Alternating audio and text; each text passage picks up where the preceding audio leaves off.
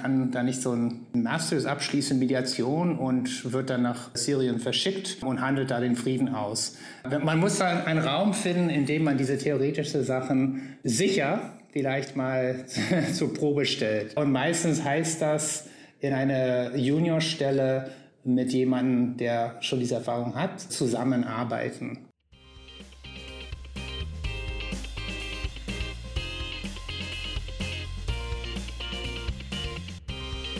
Herzlich willkommen zu Peace by Peace, einem Podcast zur Friedens- und Sicherheitspolitik. Ich bin Sarah Bruckmeier. Ich bin Research Fellow am Global Public Policy Institute, dem GPPI in Berlin. In dieser Folge von Peace by Peace mischen wir länderspezifische Fragen mit einer thematischen Diskussion. Denn es wird einerseits um den Sudan und den Darfur-Konflikt gehen und andererseits sehr viel um das Thema Mediation. Denn ich habe mit Theo Murphy gesprochen. Theo ist Spezialist für Mediation und politische Prozesse. Er kommt ursprünglich aus Kanada und den USA und er hat unter anderem in Afghanistan, Irak und im Sudan gearbeitet, für Ärzte ohne Grenzen, Amnesty International, die Vereinten Nationen und in den verschiedensten Positionen als Mediator in Krisenregionen. In den letzten Jahren hat er für das Center for Humanitarian Dialogue in Genf sowie die Berghof Foundation hier in Deutschland gearbeitet. Und 2018 hat er seine eigene Organisation gegründet. Sie heißt Mediation Europe, mit der er unter anderem auch mit dem Auswärtigen Amt zusammenarbeitet. Im ersten Teil dieser Folge sprechen wir viel über Mediation. Wie wird man Mediator in Friedensverhandlungen? Was macht eine gute Mediation aus? Das haben wir anhand von einem ganz bestimmten Mediationsprozess diskutiert, an dem Deutschland und auch Theo persönlich involviert waren. Die Verhandlungen über die Wiederaufnahme von Friedensverhandlungen zwischen der Regierung im Sudan und Rebellengruppen in Darfur, die im Dezember 2018 in einer sogenannten Berliner Erklärung erfolgreich abgeschlossen wurden. Genau im Dezember 2018 fingen dann aber auch die Proteste im Sudan an und nur einige Monate später war die Regierung, die das Abkommen mit verhandelt hatte, gar nicht mehr im Amt. Wir sprechen trotzdem über Erfolgsbedingungen für Mediationsprozesse und dann im zweiten Teil über den aktuellen Stand der Friedensverhandlungen und die Herausforderungen für die Übergangsregierung im Sudan. Noch kurz zum Kontext. Wir haben diese Folge am 19. März aufgezeichnet. Da waren wir zwar in Berlin schon nur noch im Homeoffice und mussten diesen Podcast telefonisch aufzeichnen, aber da gab es noch nicht viele Berichte über Covid-19 im Sudan. Sowohl auf den Sudan als auch auf viele andere Länder, mit denen wir uns in diesem Podcast beschäftigt haben, wird die Corona-Pandemie aber sehr wahrscheinlich auch dramatische Auswirkungen haben. Auch insgesamt auf die Instrumente und Themen, die wir hier besprechen, zu Krisenprävention, Stabilisierung und Friedensförderung, wird diese Krise Auswirkungen haben, die wir noch gar nicht absehen können. Das wird uns auch in diesem Podcast in den nächsten Monaten beschäftigen. Wer Fragen oder Ideen hat, worüber wir in diesem Themenfeld dringend sprechen sollten, wir freuen uns über Vorschläge unter piecebypiece at gbpi.net. Jetzt wünsche ich erstmal viel Spaß beim Zuhören bei meinem Gespräch mit Theo Murphy. Willkommen, Theo Murphy bei Piece by Piece. Danke, Sarah. Es ist gut, hier zu sein. Wir wollen heute sowohl über Mediation reden als auch über den Sudan. Und zwar machen wir das, indem wir über Mediation am Beispiel des Sudans reden. Ich möchte kurz bevor wir anfangen einen kleinen Plug machen für die Folgen, die wir bisher schon zu beiden Themen aufgenommen haben. Alle meine allerersten Folgen von Peace by Peace waren mit ähm, Almut Wieland Karimi und ihrem Kollegen beim ZIF zum Thema, wie funktioniert Friedensmediation. Und eine der Ausgaben jetzt vor ein paar Monaten war mit Philipp Jahn auch nochmal zur aktuellen Situation im Sudan und wie wir zu den Umbrüchen im Sudan gekommen sind. Also wer sich mehr für dieses Thema interessiert, sollte die auch nochmal vorher anhören. Aber wir wollen heute auch ein bisschen besprechen, weil du bist ein Mediator, du machst das jetzt seit vielen Jahren professionell. Was macht so ein Mediator eigentlich? Wie sieht die tägliche Arbeit aus und wie, ähm, was sind die Voraussetzungen für diese tägliche Mediation? Wir wollen das diskutieren anhand von einem Beispiel eines Abkommens zum Darfur-Konflikt, das du in Zusammenarbeit mit dem Auswärtigen Amt mit verhandelt hast in den letzten Jahren. Das genau, was genau das für ein Abkommen war, kannst du dann nochmal selber erklären. Aber der Kontext ist eben auch, das Auswärtige Amt macht immer mehr Mediation. Das wird auch immer mehr in der politischen Debatte in Deutschland gefordert, dass wir mehr politische Vermittlung machen. Und ich wollte gerne darüber sprechen heute, was heißt das eigentlich ganz konkret? Was macht man denn dann so in der Praxis? Dafür bist du der hervorragende Gesprächspartner, deswegen freue ich mich sehr. Bevor wir genau einsteigen und über Darfur und Sudan und Mediation reden, Könntest du einmal erklären, wie bist du überhaupt Mediator geworden und was hast du so für Stationen absolviert in deiner Karriere? ja, meine Karriere, so wie sie ist. Ähm, ja, danke erstmal für die Einleitung. Ich glaube, es gibt bis jetzt keinen klaren, direkten Weg zum Mediator werden. Es ist irgendwas, das man mit viel, viele Jahre Erfahrung und wo man an verschiedenen Stufen eines, eines Konfliktes sich quasi abarbeitet. Und äh, meistens ist man dann irgendwann offiziell erkannt als Mediator über eine Stelle. Also man wird von, von der VN, von der Vereinigten Nationen als äh, Sondergesandter für Konflikt X genannt, Libyen, Syrien oder sowas. Äh, und das passiert meistens, wenn man noch ein paar mehr graue Haare hat als ich.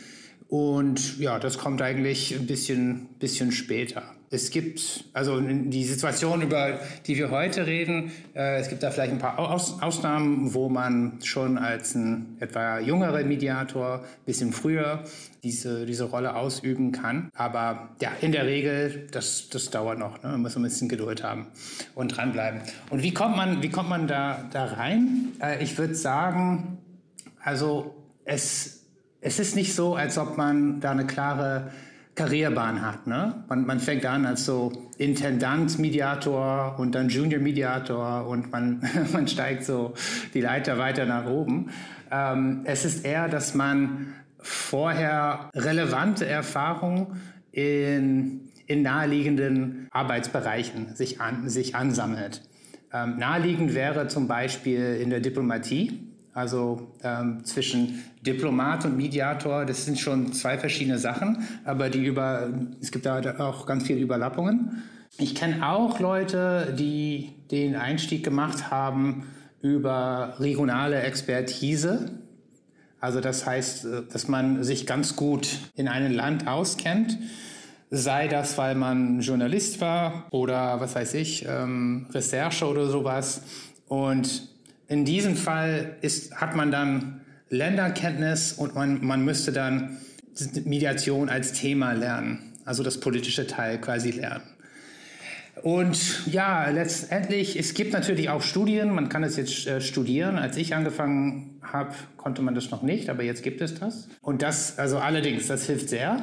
Und damit hat man quasi sozusagen das konzeptuelle Vokabel erstmal vorhanden. Aber das, das reicht natürlich nicht. Man kann da nicht so ein, ein Masters abschließen, Mediation und wird dann nach Syrien verschickt und handelt da den Frieden aus. Man muss da einen Raum finden, in dem man diese theoretischen Sachen sicher vielleicht mal zur Probe stellt. Und meistens heißt das in einer Juniorstelle mit jemandem, der schon diese Erfahrung hat, zusammenarbeiten und so quasi eine Art Apprenticeship machen, also dass man lernt, durch Beobachten, durch Verfolgen und in, in sehr kleinen erstmal auch selbst machen. Und dann, dann wächst das immer weiter. Und so war, so war es bei mir. Ich, hab, ähm, ich hatte den ganz großen Glück, mit Leuten zu arbeiten, die diese Erfahrung schon gemacht hatten.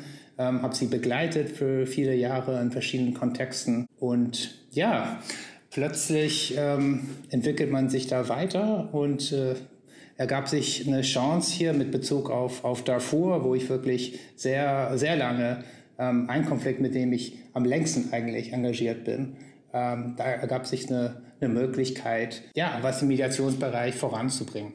Also, da du das jetzt gerade selber nicht zusammengefasst hast und über deine Karriere angegeben hast, mache ich es jetzt kurz noch schnell für dich. Also, Du warst bei Ärzte ohne Grenzen unter anderem in Afghanistan, du warst im Irak, im Sudan, äh, du hast für Amnesty International gearbeitet, für die Vereinten Nationen und für die Berko Foundation und ähm, hast jetzt deine eigene Organisation gegründet. Da kannst du nachher vielleicht noch ein bisschen mehr zu erzählen.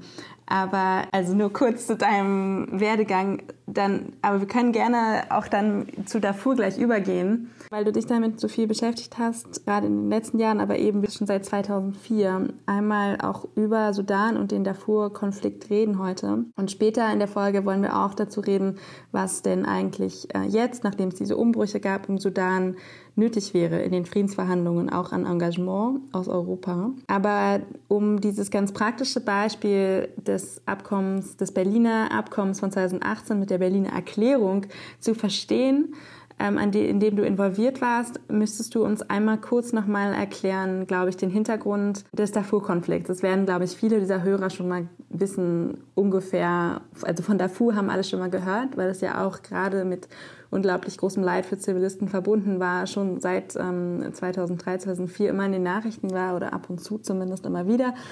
Aber worum ging es genau oder worum geht es bei diesem Konflikt?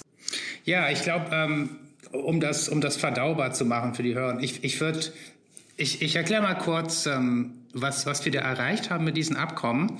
Ähm, und dann lass uns mal einen Schritt zurücknehmen und ähm, wir stellen das dann in einen größeren Rahmen. Und äh, ich kann dann auch mal beschreiben, wieso dieser Schritt dann ähm, aus meiner Sicht der, der, der richtige war. Also das, ähm, ja, das, was sich das Berliner Abkommen genannt hat, ich glaube, es Berlin, Berlin Agreement for Pre-Negotiations in Darfur, so einen sehr langen, un, un, un, unumgänglichen Name. Es ging, es ging darum, äh, die Konfliktparteien in, in Darfur, das heißt die bewaffneten Gruppen sowie die Regierung, wieder an den Verhandlungstisch zu bringen. Es, es herrschte da eine sehr lange Zeit, wo es kein, kein gültiger Friedensabkommen gab, aber die Not für weitere Verhandlungen auch vorhanden war. Ähm, und es gab dann auch ganz, äh, ganz viele Hindernisse, dass die beiden Parteien nicht erlaubt haben, zurück an den Verhandlungstisch zu kommen. Also da, da haben wir quasi eine Verhandlung geführt, ähm, um die offizielle Verhandlungen wieder aufzunehmen oder aufnehmen zu können. Und ja, dabei, das war dann, also ich in der Mediatorrolle des AA war, war natürlich ähm, sehr direkt daran beteiligt, aber auch eine Partnerschaft war da, war da geschlossen ähm, mit den Amerikanern, mit der UNO und der AU, die Afrikanische Union, äh, und derzeit auch Katar, der den offiziellen Mandat für die Darfur-Verhandlungen hat. So hieß es, ist, es war schon abgestimmt, äh, abgestimmt in vorherige äh, UNO-Sicherheitsratsbeschlüsse, dass Katar der offizielle, offizieller ähm, Standort der Verhandlungen sein wird und die UNO und AU dann das, das weiterführen würden. Ja, und also ich weiß nicht, ob wir in, in alle Details äh, gehen müssten, aber ja, es ging, es ging halt darum, wie können wir die bewaffneten Gruppen in Darfur versichern, ähm, dass sie tatsächlich ähm, alle ihre politische Bedürfnisse äh, verhandeln könnten, also dass sie quasi freie Hand hätten, aber im positiven Sinne, alles Notwendige zu, zu besprechen und auf den Tisch zu bringen.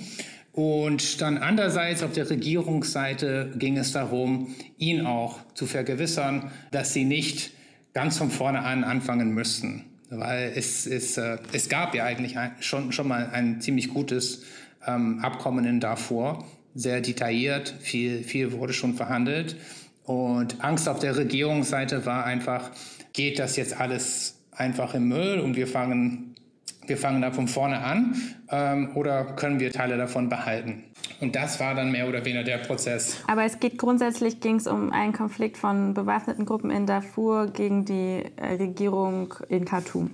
Genau. Also ich wollte nur kurz noch mal so ein paar von den Konfliktursachen ähm, oder also es geht wahrscheinlich auch um Land, äh, Ressourcenkonflikte wiederum, oder? Und einfach machtpolitisch, wer welche Gebiete kontrolliert. Klar. Also der, der, der Krieg ist da ausgebrochen in 2004, also 2003, 2004. Und ähm, es braucht, also erstmals war es einfach ein, ein, ein, sehr, ein sehr heißer, harscher Krieg und dann mit Zeit konnte man die, die politische Förderung beider Seiten besser erkennen und sie könnten sie selbst besser formulieren. Aber es ging hauptsächlich darum, dass Darfur eine Region ist in Sudan, ähm, das sich als marginalisiert versteht. Also von, von Macht, ähm, von Vermögen, von vielen Sachen. Und sie wollten, sie haben gesagt, wir, wir haben keinen Weg, diese Ungleichheit auszugleichen politisch. Die Regierung hört nicht auf uns zu und dafür ähm, ja, hatten wir keine andere Option, als äh, für unsere Waffen zu greifen und unsere, unsere Rechte dadurch zu sichern. Und das wurde dann aber auch auf dem Rücken der Zivilbevölkerung ausgetragen. Klar, ja, ja, ja, auf beide Seiten. ja, der, der Krieg wurde so ausgeführt. Also einerseits für die Regierung, die, die reguläre Streitkräfte, die Armee, war nicht stark genug, um den Krieg dort zu führen. Und da haben sie eine andere Strategie benutzt. Sie haben, sie haben da ähm, Stämme gefunden. Es gibt ja verschiedene Stämme, die in, in einem Spannung, Spannungsverhältnis zueinander stehen in Darfur. Also ganz grob wird das mal bezeichnet als es gibt in Anführungsstrichen afrikanische und Anführungsstrichen arabische Stämme. Und die arabischen Stämme lagen dann ein bisschen näher zu die Regierung und die wurden dann instrumentalisiert und incentivisiert. Ihnen wurde Waffen und Geld gegeben, also dass sie kriegen, also dass sie den Krieg führen könnten. Und dann zweitens wurde ihnen auch versprochen, dass durch diesen Krieg sie dann auch das Land und das Vermögen von den afrikanischen Stämmen übernehmen konnten. Also dass sie sie erstmal abjagen könnten von ihrem Land und dass sie das dann quasi übernehmen konnten.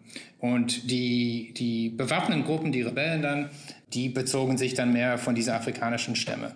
Und das waren dann, das war quasi ihr, ihr, ihre Basis, ihre Machtbasis. Sie haben dann von sie rekrutiert, müssten sie auch versteuern und so weiter und so fort und haben natürlich auch unter ihnen gelebt. Ja. Und dieser Krieg hat sich also seit 2003 äh, hingezogen, also über, über ja dann jetzt schon anderthalb Jahrzehnte. Und es gab ein verhandeltes Friedensabkommen das aber dann wieder also nicht zustande gekommen ist. Und deswegen war das Ziel von eurer Mediation überhaupt erstmal wieder anzufangen zu verhandeln. Ja, mehr oder weniger, ja. Es, es, gab inzwischen auch ein paar andere Versuche, die dann auch nicht so gut gelungen sind. Ähm, aber es gab, ja, in, in, in diesem Moment gab es Gründe, warum, warum äh, nach unserer Analyse es vernünftig wäre, jetzt nochmal noch mal zu versuchen. Okay, weil das ist ja eine gute Voraussetzung dafür, weil wir wollten jetzt einmal durchsprechen, wie kommen wir denn von den ersten Gedanken, dass man da verhandeln könnte, zu einem Abkommen. Unter welchen Umständen und, und was braucht man dafür, ja? Also unter welchen Umständen, vielleicht um mal damit anzufangen, fängt man denn überhaupt an? Ja, nee, ich glaube, das, das, ist eine ganz gute Frage. Ich sehe das so. Ich sehe, der, der, ähm, der Rolle der, des, des Mediators ist ähm, erstmal übergeordnet zu gucken, was sind die, die politische Ursachen äh, des Problems, des Krieges. Ja? Erstmal das, das zu verstehen. Das ist erstmal eine ganz große Aufgabe. Also man muss das wirklich äh, sehr tiefgehend verstehen. Woran liegt es eigentlich? Und das ist nicht immer an der Oberfläche ähm, zu sehen. So, das ist das erste Teil, ja. Und das sollte dann, das, das sollte eigentlich der führende Gedanke sein hinter der Mediation immer. Wie, wie arbeiten wir uns immer näher dran, um diese Ursachen zu beheben? Aber das ist ja dann nur die erste Sache, aber sehr wichtig, sehr, sehr wichtiger ähm, Grundbaustein, das da sein muss. Danach guckt man, wie viel Beweglichkeit gibt es dann bei den Parteien, bei der Region, die die Parteien vielleicht unterstützt oder gegen sie wirkt und dann drittens, ähm, wie ist dann auch meine Position als Mediator? Wie, wie stark bin ich? Wie schwach bin ich? Welche Hindernisse habe ich? Äh, zum Beispiel, also das war jetzt nicht der Fall für mich, aber ist man da als UNO äh, Sondergesandte unterwegs, muss man immer wieder zurück auf UNO-Sicherheitsrat blicken, also wieder dann nach Hause und wie stellen sich da die P5 gegenüber meinem Mandat ja, und so weiter. Ich glaube, es ist, es ist quasi so wie, also so viele Möglichkeiten, wie es beim Schachspielen gibt. Da gibt es sehr viele verschiedene Variablen, die, die man bewegen kann oder die von sich selbst bewegen und die, die man dann immer wieder in Betracht nehmen muss. Gut, wenn man das so versteht, ähm, dann, dann, können wir ein bisschen näher über, über das Berliner Abkommen sprechen. Und ich glaube, hoffentlich wird es dann auch ähm, klarer, wie der Ansatz äh, in dem Moment gut passte. Eine Sache war, dass erstens ähm, die, die Regierung, lass uns mal mit die, mit die Regierung anfangen und dann gucken wir mal die andere Seite an. Die Regierung fühlte sich ziemlich stark. Sie hatte das Gefühl, dass sie die, die übere Hand hatte in Darfur, also militärisch nicht stark bedroht, aber gleichzeitig war sie weise genug, sage ich so in Anführungsstriche, zu erkennen, ähm, dass es auch gut ist, auch von einer starken Position den Hand zu Frieden auszureichen. Also besser nicht zu, nicht zu glauben, dass sie jetzt einfach mit, der, mit ihrer militärischen Stärke jetzt ähm, ihren Gegner besiegt haben, sondern gucken, ob sie das jetzt endgültig politisch und friedlich abschließen konnten. Das war zuerst. Auf der anderen Seite äh, waren die, die Darfuri-Rebellengruppen tatsächlich sehr unter Druck und kamen immer weiter unter Druck. Also die suchten dann auch jetzt einen, einen Weg voran. Äh, es wäre aber auch falsch zu denken, dass man sie nur durch diesen Hebel, in die, also so ins, ins Zwang nehmen konnten. Ja, sie, das, es hat schon einen Einfluss auf ihren politischen Kalkül, aber es gilt auch nicht, dass man eins zu eins sagt, ja, je noch mehr unter Druck sie sind, desto schneller kriegt man ein Abkommen. Da sind noch viele Sachen ins Spiel dazwischen. Ähm, aber diese, diese beiden Seiten, also diese beiden Faktoren haben geholfen. Okay, also wir hatten, wie fängt man an? Also man braucht ähm, eine sehr gute Analyse der Ursachen des Konflikts und des Krieges und eine sehr gute Analyse von den Positionen der Parteien und was genau sie wollen und wo es Ansatzpunkte gibt, sie zu bewegen, ähm, wenn ich das jetzt richtig verstanden habe. Und dann braucht es von euch, also von den Mediatoren, sozusagen Lösungsvorschläge. Welchen Druckmittel haben wir denn überhaupt oder welche Anreize gibt es überhaupt? die man als so zum Beispiel ein Mediator, der jetzt aus Deutschland kommt oder auch aus einem anderen Staat, was hat man denn überhaupt zur Verfügung an, an Mitteln? Weil das ist eine Frage, die uns immer wieder in diesem Podcast beschäftigt, egal ob wir jetzt spezifisch über Mediation reden oder nicht, weil ganz oft kommen wir eben wieder zurück zu, es braucht politischen Druck. Ähm, und den gibt's nicht quasi umsonst, sondern du brauchst irgendwelche Anreizmittel und Hebel. Und was gibt's denn da überhaupt für welche? Ja, das ist, eine sehr gute Frage. Aber es, man, muss, man muss immer zurück auf die Analyse kommen. Und je noch besser die Analyse ist, desto, desto besser kann man nachdenken, über welche Anreize und Ansprüche es, es erstmal gibt. Also einfach zu sagen, mehr, mehr Druck, das, das ist nicht ausreichend. Zum Beispiel, man muss, man muss da die bewaffneten Gruppen sehr gut analysieren können. Ist es jetzt eine Frage des, ähm, des Verständnisses? Also was, was jetzt Ihre politische Förderung ist. Vielleicht finden wir das jetzt als internationale Gemeinschaft oder Mediator, wir finden es, ähm, dass es nicht passt.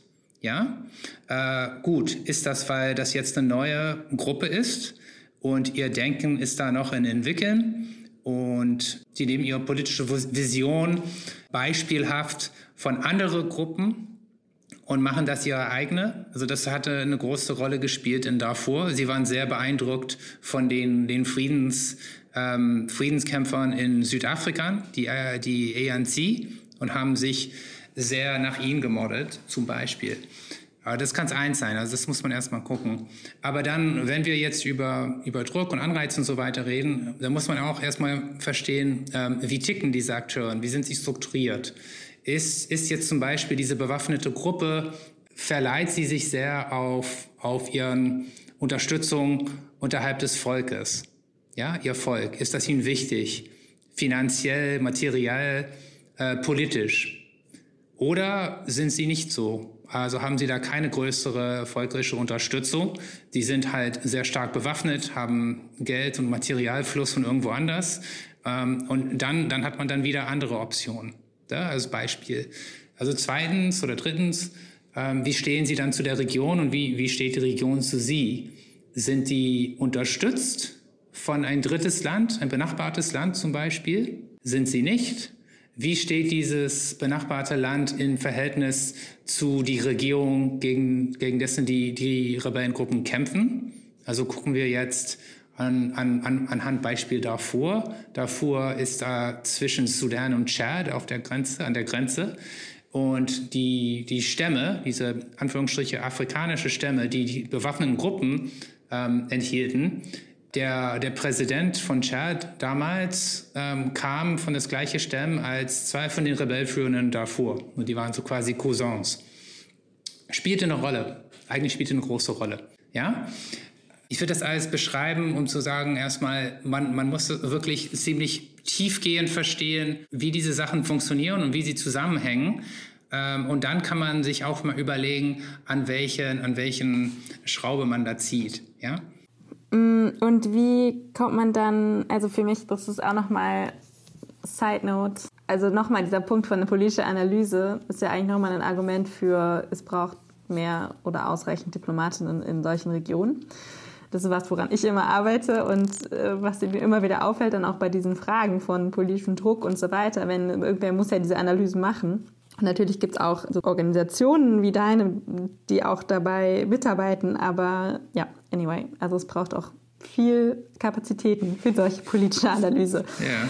Aber okay, wenn wir jetzt, das hast du jetzt nochmal gut erklärt, wie man diese Anreize oder findet und auch mal so ein bisschen um die Ecke denken muss dabei. Aber wie seid ihr denn dann von dem Anfang, von der Analyse der Parteien und deren Interessen dahin gekommen, dass es irgendwann dieses Abkommen gab damals? Ähm, in dem konkreten Fall hier mit dem Berliner Davor-Abkommen, da kamen ein paar, äh, haben sich ein paar, paar gute Sachen ähm, sich zusammengeflossen.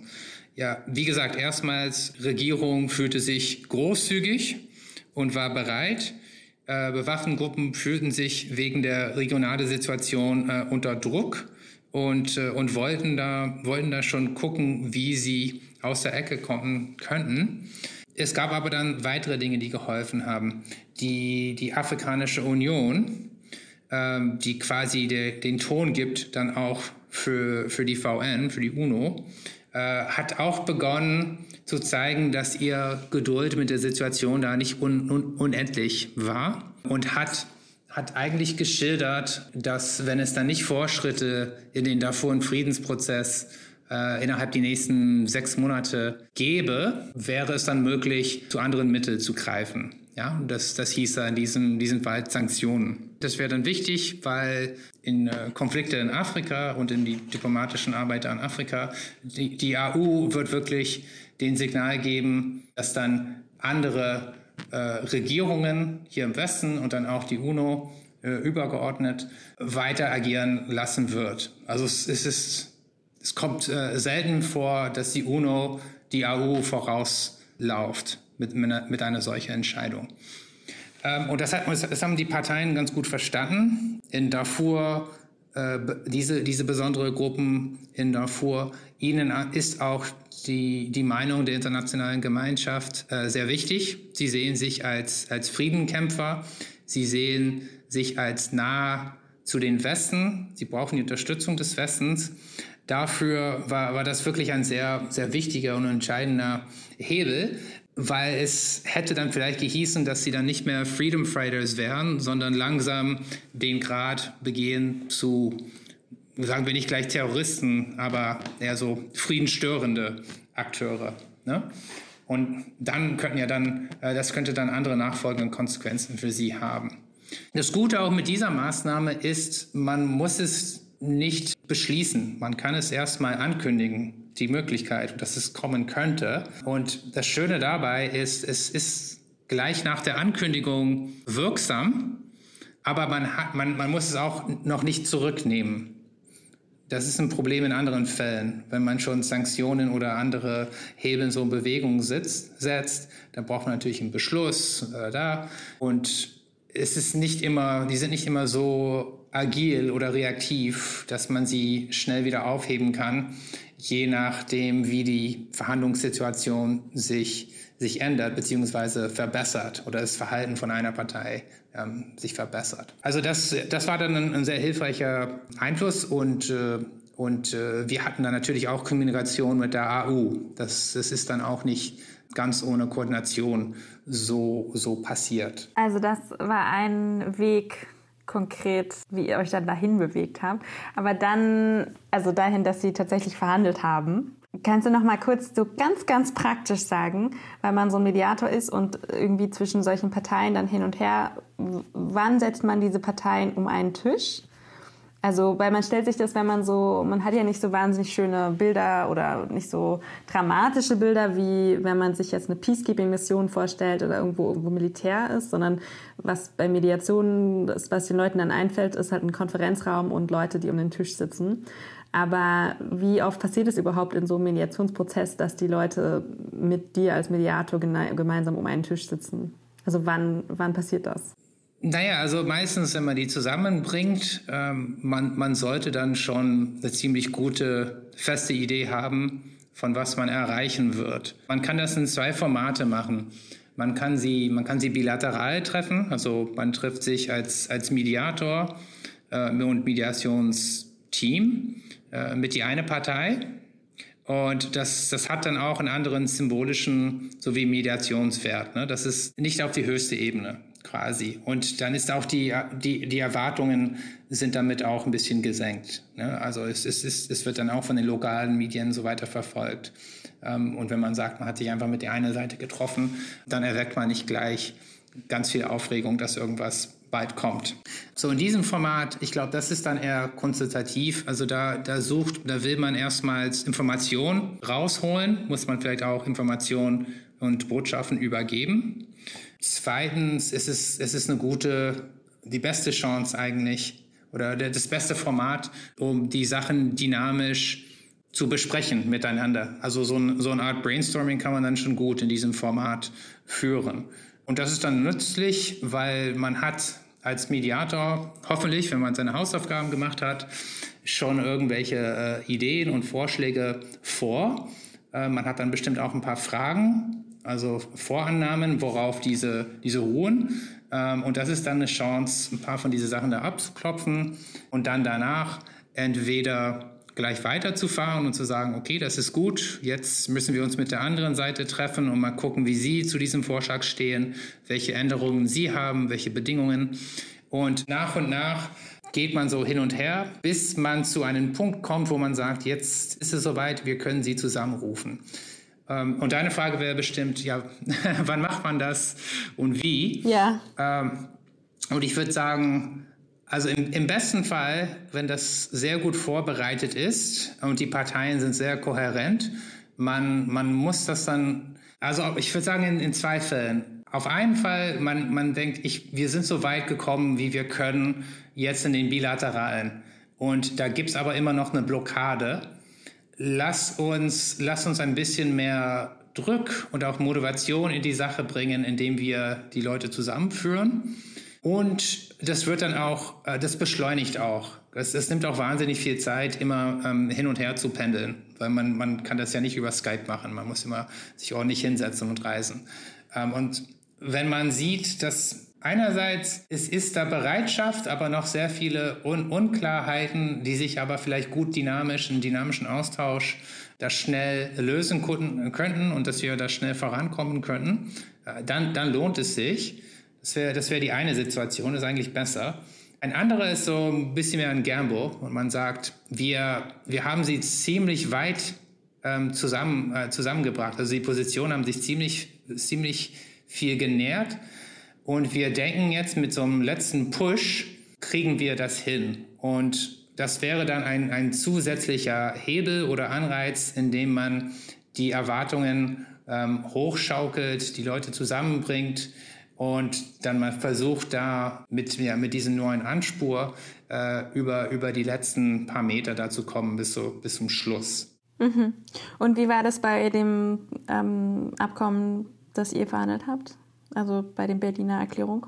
Das Ganze hat so ungefähr ein Jahr gedauert und wir haben sie, wenn ich mich nicht irre, zweimal zusammengebracht. Äh, das erste Mal haben, mit der These, die ich da, die ich gerade beschrieben habe. Wir, wir dachten, wir waren soweit. Wir bringen ähm, hochrankinge Leute von, von, von unserer Seite, also quasi von nicht nur ich als Mediator, sondern vom, äh, von den Amerikanern, von UNO und so weiter. Und wir versuchen, das dann aktiv, äh, diese letzte Lücke da zu schließen. Ist uns leider nicht gelungen. Und ja, danach ist natürlich immer ein bisschen schwierig, sind die Leute enttäuscht, man geht da wahrscheinlich auch, ein, auch einen Schritt zurück. Aber dann, dann haben wir mit, äh, mit neuen Aufschwung und damit auch ein paar neuen Ideen äh, wieder daran gearbeitet. Also das erste nicht erfolgreiche Treffen war dann im Sommer 2018 und dann letzten Endes konnten wir das über die Bühne bekommen Ende 2018, also im Dezember. Genau. Du hast auch mir schon mal gesagt, ähm, also Mediator heißt, man ist eigentlich ständig am Scheitern, aber ab und zu klappt es dann eben. Also es braucht auch Geduld. ja, ja, ja, das stimmt. Ich muss das meine Kinder beibringen. Jedes Mal, wo ich reise und zurückkomme, sagen sie immer, ach, du hast ja wieder Frieden gemacht. sie haben noch nicht verstanden, dass es nicht so schnell geht. Ja, aber ähm, gute Frage. Oder ist da eigentlich eine ganz gute Erwartung deiner Kinder? Hm, vielleicht noch kurz, also du selbst als Mediator, wie schaffst du es denn, dass die Parteien Vertrauen zu dir haben? Also das schafft man zuerst über Zeit. Das kommt nicht von heute auf morgen. Man, die Beziehungen müssen Zeit haben, ähm, zu reifen und zu vertiefen. Aber man kann dann nicht einfach so Tee trinken und, und sich austauschen. Also das, das hilft natürlich, aber man muss irgendwie auch an, an irgendwas Gemeinsames arbeiten. Es muss nicht vorab oder vorerst so ein, so ein großartiges äh, Friedensabkommen sein, aber, aber es gibt ja auch äh, Sachen, die man auf einer niedriger Ebene bearbeiten kann, die auch den, den, den Frieden schrittweise voranbringen. Und es ist wirklich durch, durch diese Zusammenarbeit, dass man sich kennenlernt und dass man auch sieht, also dass beide Parteien ihren Wort zustehen und, und dass sie liefern. Und wie sie sich auch benehmen und wie sie sich handeln. Also das ist, man scheitert da schon oft, aber man kann mit Geschick scheitern oder man kann das sehr to tollpatschig machen und, äh, und es, es entstehen dann mehr, mehr Schaden. Und man bekommt halt ein Gefühl dafür. Und je noch mehr man zum Beispiel sich als vertraulich zeigt, trauen die Parteien einen als Mediator mit ähm, empfindliche Informationen, also sehr, sehr wertvolle Einsichten und so weiter ein. Und das ist dann, das ist dann sehr, sehr hilfreich. Die zweite Sache ist natürlich auch, wenn man eine offizielle Position hat, das, das hilft auch enorm, weil man ist, man ist für die Parteien dann auch irgendwie wichtig. Ja, also als äh, wenn man äh, Botschafter oder Sondergesandter oder sowas ist, dann, dann sind sie, also dann sehen sie sich erstmals gezwungen, ähm, mit die Person zu arbeiten. Und aber dann, wenn Sie entdecken, dass diese Person erstens ihren Konflikt und ihren Kampf sehr gut verstehen, dann zweitens, dass äh, diese Person sich gut, gut äh, verhandelt oder äh, sie gut behandelt und sich selbst gut verhandelt. Ähm, und dann drittens, wenn, wenn man auch einen Mehrwert bringt, also wenn man dann nicht einfach äh, beobachtet, Notizen macht, berichtet, sondern proaktiv mit, mit Handlungsvorschläge kommt, mit neuen Ideen. Das schätzen sie eigentlich sehr. Hm, okay, also wie ist man ein guter Mediator, indem man länger Zeit verbringt, Vertrauen aufbaut mit den wichtigsten Personen, die da verhandeln, sich sehr, sehr, sehr gut auskennt. Also letztendlich einfach durch durch starke Kompetenz, also sich sehr gut auskennt, ähm, das vermittelt, dass man sich gut auskennt und die versteht, die verschiedenen Parteien und dass man dann letztendlich Ergebnisse liefert auch. Das, ich glaube, das ist sehr wichtig. Äh, und Ergebnisse, es gibt Ergebnisse also unter von einem, von einem Abkommen. Es gibt viele, viele kleinere Schritte, die man macht, wenn man ein Abkommen zugeht. Und das, das beobachten die Parteien und die, die sind da schon sehr, die sind da schon sehr dankbar, wenn sie jemanden sieht, der, der energisch und ernsthaft die Sache nachgeht. Das ist auch leider nicht immer der Fall. Es gibt auch Leute, ähm, die das nicht immer so tun. Ja, und wir haben das vorhin schon kurz angerissen. Woher kannst du das? Ich, ähm, ich, ich habe es ich hab's gelernt, ähm, indem ich mit Leuten gearbeitet habe, die noch viel mehr Erfahrung, ähm, das viel, viel, mehr Young, viel, viel mehr Jahre machen als ich ähm, und ich sie quasi begleitet habe äh, in diese Funktion. Also mhm. Also schlichtweg so. Also das fände ich auch nochmal spannend, weil es geht also nicht nur darum jetzt für die deutsche Mediationsdebatte, dass Deutschland einfach x mehr Leute anstellt, die Mediation machen, sondern es geht auch um eine sehr, sehr langfristige Aufgabe, die Leute dann auch in der Praxis quasi Erfahrungen sammeln zu lassen und wirklich das on the job zu lernen über Jahre oder Jahrzehnte letztendlich. Ja, ja. Also ich finde, ein sehr, sehr gutes Modell für Deutschland ist, wenn man in den diplomatischen Dienst einen, einen separaten Themabereich äh, und Leute dafür ausbildet und dann versendet in, in, in Mediation, also Mediationsberater oder wie auch immer man das nennt. Die sind dann Teil des ganzen, ähm, des ganzen diplomatischen Rüstung und die arbeiten da zusammen auch mit, ähm, mit den traditionellen Diplomaten. Aber das ist wirklich gut für beide Seiten. Das, das verstärkt die deutsche Mediationskapazität und ich glaube auch die, die, mehr, die eher traditionelle Diplomaten, die, die mit, dann mit dieser Person arbeiten, sind auch dadurch über Mediation sensibilisiert und können das dann auch mehr nach und nach in ihre Arbeit quasi einbinden und mal verstehen. Ja, Spannend, also ein eigener Mediationstrack in der Diplomatenlaufbahn im Auswärtigen Amt. Okay, also ich würde gern gleich weitermachen und über den Sudan heute reden, weil es ist ja wahnsinnig viel passiert und auch seit 2018. Aber wir müssen nochmal abschließen jetzt 2018 in die Berliner Erklärung. Wir haben diskutiert, es braucht eine gute Analyse dann, es brauchte deinen Vertrauensaufbau auch mit den Parteien und sowieso die Voraussetzung, dass sie sich auch beide Parteien offen waren, grundsätzlich Lösungen auszuloten. Aber wie genau habt ihr denn diese kreativen Lösungen, die du auch vorhin, glaube ich, angesprochen hast, ähm, gefunden? Also wie kam es denn dazu, dass ihr es dann wirklich geschafft habt? Ja, genau. Also wir, wir haben da beschrieben, wie der, wie der ausreichende politische Willen entstanden ist. Ne? Dass es äh, ein bisschen Druck gab, dass sich die regionale Situation positiv im Sinne der Mediation geändert hat. Äh, aber, aber das reicht dann nicht aus. Dann kommen immer noch die Parteien zum Tisch und dann, dann ist man eigentlich ähm, so als Mediator, dann ist die Rolle nicht mehr, wie gestalte ich den politischen Raum, sondern wie jetzt bearbeite ich die, die einzelnen Fragen, die Details. Und das ist dann weniger Druck, das ist mehr kreativ.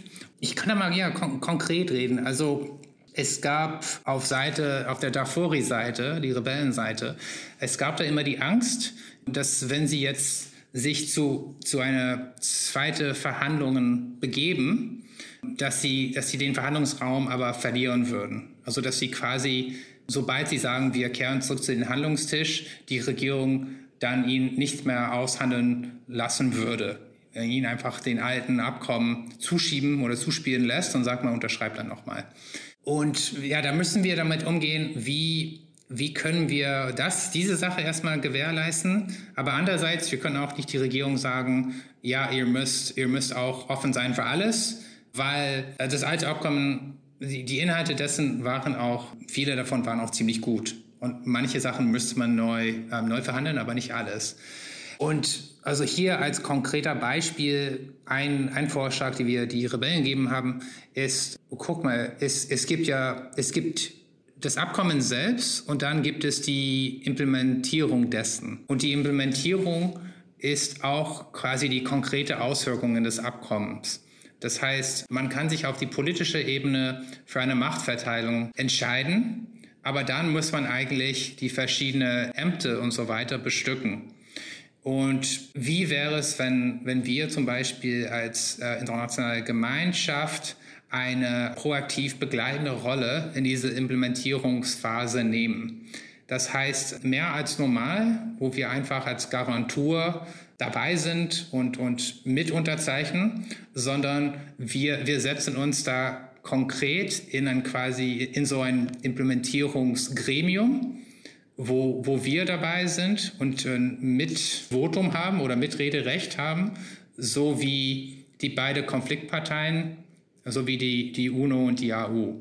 Also das, das war ein Versuch, die, die Darfuris zu sagen, ihr wird da nicht allein gelassen und wenn die Regierung sich nicht an ihren Wort hält, dann sind wir eigentlich ähm, direkt beteiligt an die Implementierung, also wir selbst. Und wir, wir wir sind dann dadurch viel mehr eingebunden mit alles, was da, was da ablaufen konnte. So, das ist dann so ein Beispiel von einer der Werkzeuge, die man dann ins Spiel bringen kann. Zeigt aber auch, dass, dass man da als, als Mediator wirklich also sehr eng und gut mit der Diplomatie zusammenarbeiten muss und mit diese verschiedenen internationalen Systeme weil, weil sowas kann man sich schon ausdenken, aber es braucht da schon ziemlich viel Absprache und Mitdenken, um, um zu gucken, ob das eigentlich ja, konkret umsetzbar wäre, auch, auch dann von unserer Seite quasi. Also das wäre dann nicht nur der Mediator sagt, ja, und so soll es sein, dann müssen sich auch die verschiedenen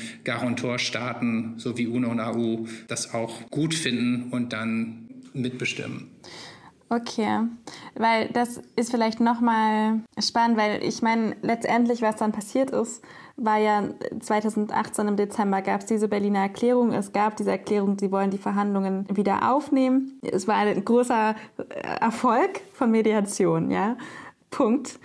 Dann war aber das Problem oder ich meine die Herausforderung und ich denke mal, das wird öfter so sein mit Mediation, dass äh, sich dann natürlich die Situation im Sudan sehr geändert hat Und da genau auch im Dezember diese Proteste anfangen, die letztendlich zu den Umbrüchen geführt haben, auch nach 30 Jahren Omar al-Bashir, der Präsident Sudans, zum Rücktritt gezwungen wurde und damit auch die, die Regierung eine ganz andere war und die Situation eine ganz andere ein paar Monate später nach diesem Abkommen. Ich denke mal, das gehört auch zur Realität der Mediation dazu, dass es eben passiert. Aber trotzdem ist es sehr wichtig, deswegen haben wir das ja heute gemacht, über solche Erfolge in der Mediation zu reden, um irgendwie auch daraus zu lernen. Vielleicht deswegen noch mal kurz, du hast jetzt, glaube ich, dann schon ein paar Stichpunkte dazu genannt, aber warum glaubst du, hat es geklappt bei dieser Berliner Erklärung in diesem Fall der, der Mediation? Also was waren da die Erfolgskriterien? Ich glaube, du hast jetzt zum Beispiel schon genannt, eben, dass eben auch diese die verschiedenen Staaten und die EU und so involviert waren und diese Offenheit der Parteien grundsätzlich. Gibt es noch weitere Erfolgskriterien, die wir irgendwie mitnehmen sollen, als was man braucht für erfolgreiche Mediation? Ja, also ich, ich würde ich würd jetzt zurückgreifen auf die, die Einsicht, dass, wie, wie wichtig die Analyse ist. Wie wir, also nach der Analyse, was erstmal die, die äh, Interessen und die, die Lage der Parteien betroffen hat, aber dann auch die Region und dann auch wie, äh, wo, wo gerade die AU war, ne, dass sie auch den Geduld verlieren. Also diese verschiedene, viele verschiedene Sachen. Kann man, kann man zum Schluss, dass unter die beiden Parteien ausreichend politischer Willen bestand. Das, das ist ausschlaggebend. Also damit, damit kannst du, kannst du wirklich was anfangen. Und, und dann muss man der Ausmaß diesen politischen Willen gegen die Herausforderungen stellen. Und sie müssen sich irgendwie gleichen der, der Grad von politischem Willen, den, den darf man nicht überschätzen. Man, man, darf nicht sagen, ja, jetzt, jetzt wollen Sie einen Schritt vorwärts nehmen, aber der Schritt ist, wird jetzt so groß sein, dass Sie irgendwie eine hundertprozentige Kehrtwende machen von, von irgendwelche Förderung, die Sie ähm, vorher gehabt hatten, die dann niemals den Friedensprozess vorangingen lassen oder gelassen haben. Und in diesem Fall war das ja ganz gut. Wir haben ja nicht gesagt von 0 auf 100, also von jetzt gar nicht verhandeln bis, bis zu einem Abkommen, ja, in sechs Monaten, sondern wir haben gesehen, bei diesem sehr, sehr, sehr bestimmten und spezifischen ähm, Hindernis, die Wiederaufnahme von Verhandlungen, da, da sehen wir ja genug politischen Willen, dass wir uns erstmal daran setzen können und dann mal gucken, wie wir es weiterbringen. Danach, wie gesagt, auch Analyse über welche, welche Hebel wir da in Bewegung setzen konnten. Und die haben wir schon besprochen, welche Anreize schaffen. Aber das, das, das hat sich auch dann alles weiter ergeben durch den Verhandlungsprozess selbst. Also nach, nach, der, nach der initialen Auslotung der Position von den Parteien, also ganz am Anfang, hat man da eine Entscheidung getroffen zu sagen, ja, das, da ist was, also da ist Musik, lass uns nachgehen. Äh, und dann, je nach weiter man in den Prozess sich begebt, äh, begibt sich auch natürlich ein bisschen mehr Momentum. Und die Parteien dann wenden sich noch, noch stärker auf die Mediation, kommen neue, dann kommen neue Chancen hoch, neue Gelegenheiten. Ich glaube, das ist auch sehr wichtig. Also Mediator ist, ist vielleicht am Anfang am schwächsten, weil der, der gewinnt ja auch quasi so politische Macht von dem Prozess selbst. Und je noch stärker der Prozess rollt, desto stärker ist der Mediator. Aber das gilt dann auch im Gegenteil. Wenn es zusammenbricht, äh, ist man dann auch, ist, ist, ist man dann auch schwächer. Okay, also das war nochmal hilfreich. Also es braucht klare Ziele auch dann, also sozusagen ein, ein machbares Ziel, politischen Willen und vor allem ganz, ganz groß die exzellente tiefgehende Analyse der Interessen und der verschiedenen Parteien und irgendwann dann auch Momentum. Dann würde ich jetzt gerne noch mal über den Sudan heute sprechen. Also wir reden jetzt im März 2020, also etwa ein Jahr und vier Monate später. Jetzt ist die Situation eine ganz andere. Ich würde noch mal hinweisen auf die Folge, die ich schon mit Philipp Jahn gemacht habe, zur Frage, wie sind wir da hingekommen? Also äh, auf die sozusagen, was, wieso ist Omar al-Bashir dann zurückgetreten? Und die Übergangsregierung haben wir länger besprochen in der Folge Zur Frage, aus wem besteht die? Das ist jetzt eine Übergangsregierung aus sowohl zivilen als auch militärischen Komponenten. Das ist ja erstmal, weil es ja eine echt erfreuliche Entwicklung. Es war eine der, finde ich, positiven Entwicklungen letztes Jahr, 2019, dass wirklich nach 30 Jahren Diktatur im Sudan, nach erfolgreichen Protesten von zivilen Bewegungen eine neue Regierung im Sudan gibt. Aber die steht natürlich, und das haben wir auch besprochen in der anderen Folge, vor wahnsinnig großen Herausforderungen. Und eine von den Herausforderungen sind eben auch wieder Friedensverhandlungen, ähm, zum Beispiel in Darfur und in Südkordofan und Blue Nile im Süden. Was muss denn passieren aus deiner Sicht? Also was sollte jetzt im Sudan geschehen, auch vor allem auf die Friedensverhandlungen hin gesehen? Also es ist ja sozusagen die Regierung, die jetzt besteht, das haben wir auch so ein bisschen angerissen in dem Podcast mit Philipp Jahn, besteht ja ähm, aus verschiedenen, sehr, sehr verschiedenen Interessen. Also wer muss da jetzt sozusagen was machen, damit sich der Sudan in eine friedliche Richtung entwickelt? Ja, da, da, muss, da muss leider sehr viel passieren. Ähm, ich glaube, so in, in, ganz groben gibt es ein wirtschaftliches Aspekt und dann ein politisches Aspekt. Den wirtschaftlichen würde ich nicht äh, hier ansprechen. Aber den politischen, der ist sehr eng zusammen ähm, mit, den, mit dem Friedensprozess verbunden. Und ich glaube, äh, ja, dafür kann man das schon ansprechen. Ja, die Situation, die ist, die ist ein bisschen surrealistisch, auch für die bewaffneten Gruppen. Denn die Regierung war seit 20, 30 Jahren immer der Feind. Und die Regierung jetzt entsteht von Leuten, die, also von Parteien und Akteuren, die im Großen und Ganzen vorher zu einer, zu, zu einer Allianz, das zu deren Call, ähm, wozu auch die bewaffneten Gruppen gehörten. Also es sind quasi ihre Mitstreiter. Theoretisch. Ähm, und dafür ich glaube, es ist für, für die bewaffneten Gruppen, die, ein, ein, die sind an diesen bestimmten Dynamik so gewöhnt, dass man an Verhandlungstisch mit seinem Feind sitzt und dann hartnackig verhandelt mit dem Gegner. Ähm, das ist für ihn jetzt halt sehr anders. Und ich, ich glaube, es ist schwierig für, für sie, sich an diese neue Situation zu gewöhnen. Aber was tatsächlich passiert ist, ist, dass die, die Regierung zu den Tisch kommt und mehr oder weniger sagt, wir wollen alles anders machen als die vorherige Regierung. Wir sind nicht das Hindernis, wir sind einfach bereit. Und ja, es, wenn, wenn man als bewaffnete Gruppe so lange in die andere Position war, dass die Regierung der Feind war und, und dir, dir nichts gibt, also nichts preisgibt, nichts ansonsten gibt. Und jetzt sitzt dein Gegner in Anführungsstrichen da und sagt, ja, was brauchst, was brauchst du einfach? Äh, lass uns mal gucken, wie wir das regeln können. Äh, ich glaube, ja, das, das, das war für ihn schwierig. Und die zweite Sache ist, wenn irgendetwas zu einfach ist, muss man irgendwie auch nachfragen, also hinterfragen. Und das spürt man jetzt auch ein bisschen an den Verhandlungen. Man bekommt, also jetzt ist die Opposition, die Waffengruppen, man, kann, man bekommt fast alles entgegenbekommen, das man anfördert. Und das, das kennen sie einfach nicht. Also man kann da als bewaffnete Gruppe eine Position dann aufschreiben und an die andere Seite reichen. Äh, und da kommen vielleicht ein paar, paar kleine Kommentare, ne? also vielleicht lieber ein Komma hier und ne? aber so im Ganzen Großen, der politische Idee dahinter, das, das, ähm, das wird nicht bestritten. Mhm. Ja, also warum ist das ein Problem? Ist das nicht gut? Warum ist das? Weil im Großen und Ganzen ist, ist es gut. Es ist, besteht natürlich die Gefahr, dass die Regierung vielleicht nicht ganz durchdacht hat, wie die Implementierung von ihrer Großzügigkeit aussehen wird. Aber das, das würden wir dann erst erfahren nach den Abkommen. Ähm, und ich will, ich will aber da auch nicht sagen, dass es alles so einfach ist. Es, es, gibt, es gibt schon ähm, einen Streitpunkt und, und der fokussiert sich auf die, die nationalen Förderungen.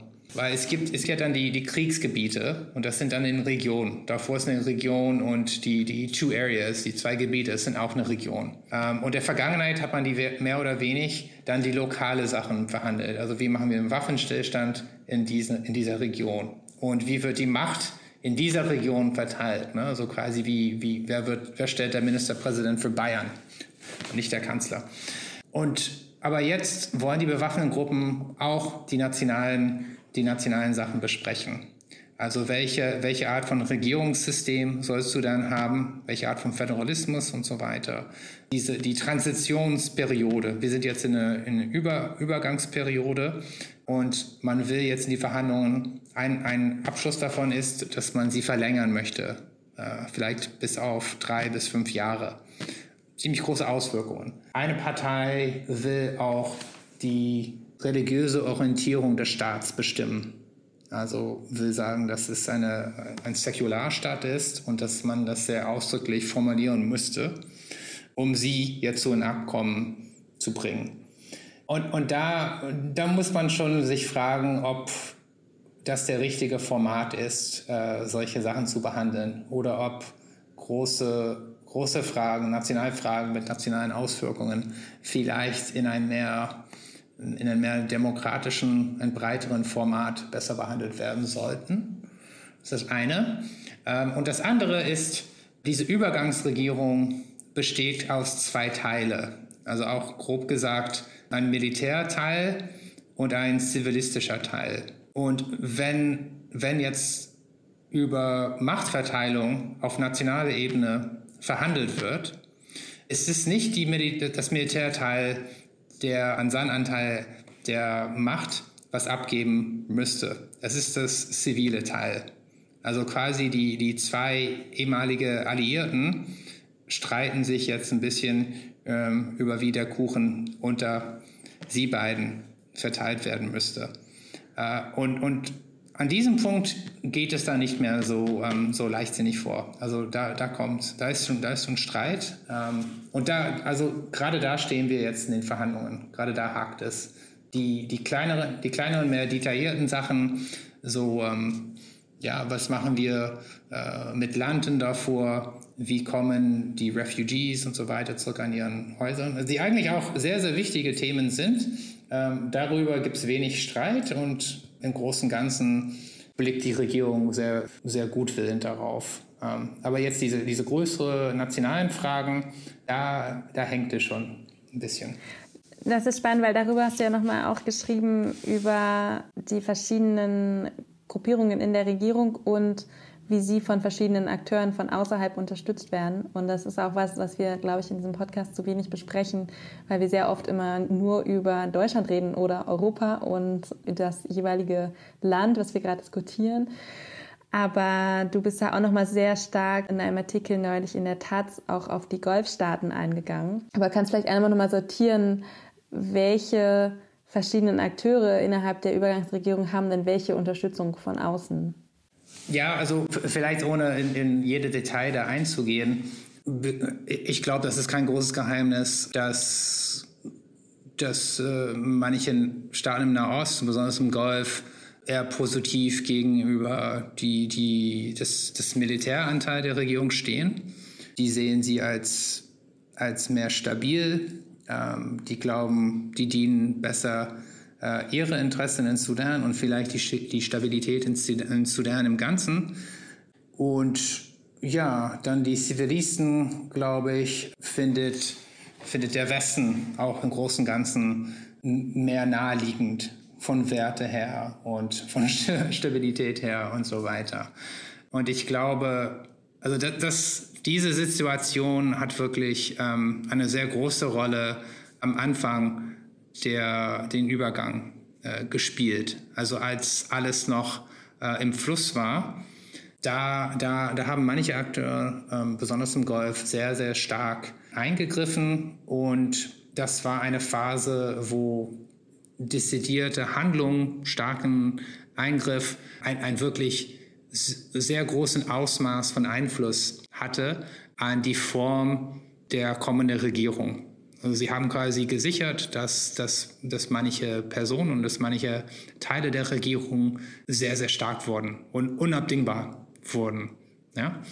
Und ja, das war eine sehr aus, außergewöhnliche Situation.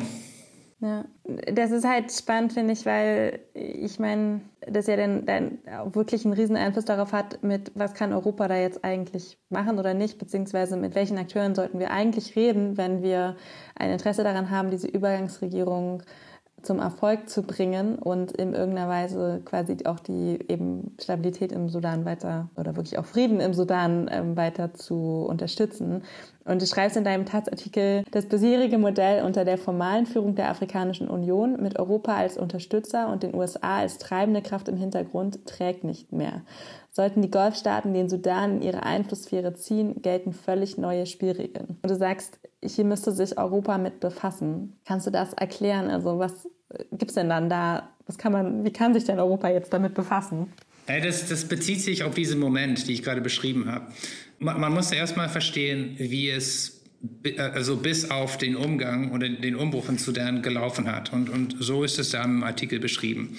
Äh, die Afrikanische Union leitet politisch, zum Teil symbolisch, ähm, aber dann interessierte Staaten, ein Großteil vom Westen, spielen dann auch eine große Rolle, sind so quasi der, der diplomatische und politische Motor, die, ähm, die hinter diese Kulisse arbeiten und, und die dann die Führung von, von AU und dann auch von UNO unterstützt haben.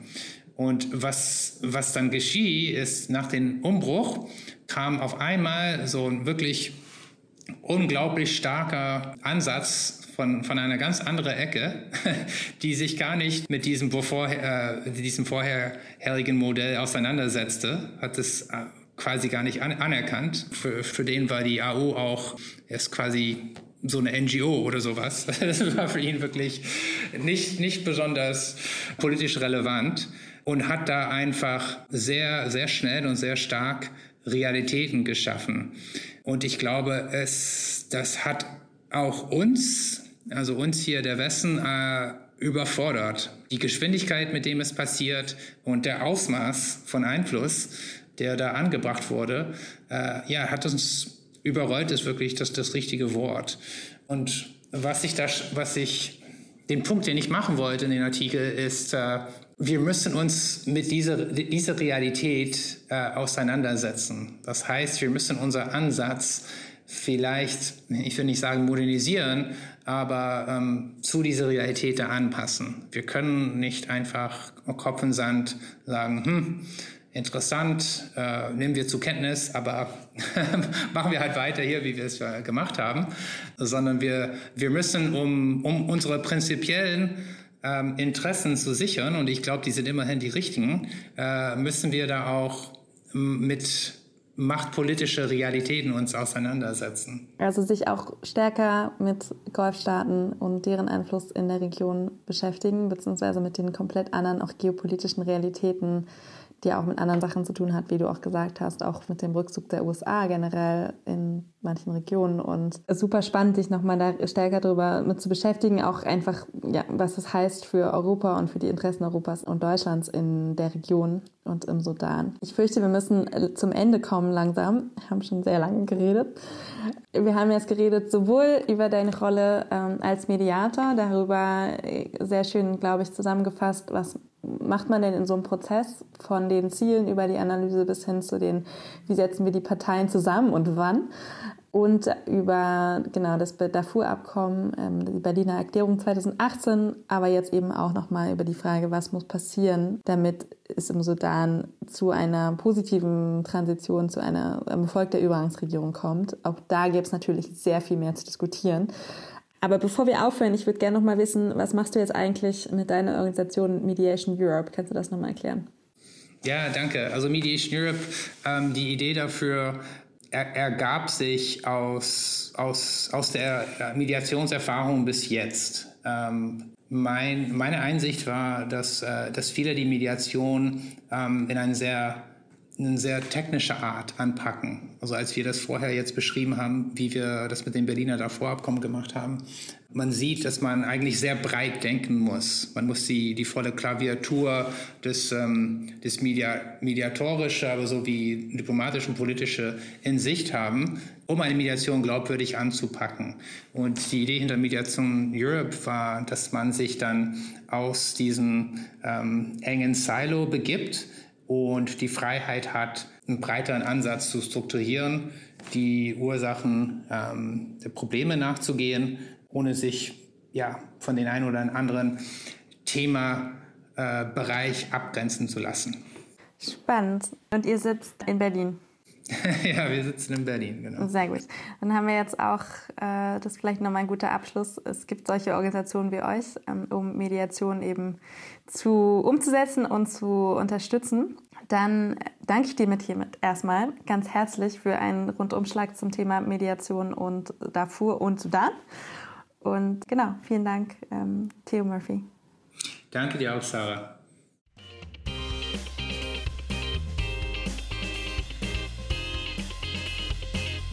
Das war Folge 10 der zweiten Staffel des Peace by Peace Podcasts.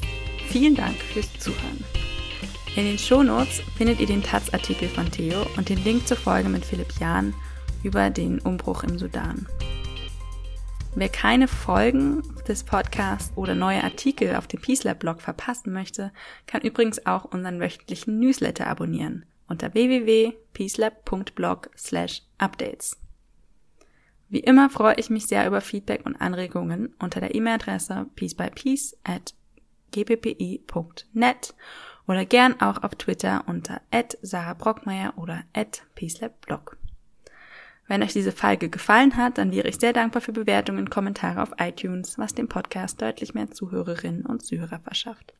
Natürlich freue ich mich auch über Tweets oder Facebook oder LinkedIn Posts. Damit erstmal Tschüss und bis zur nächsten Folge.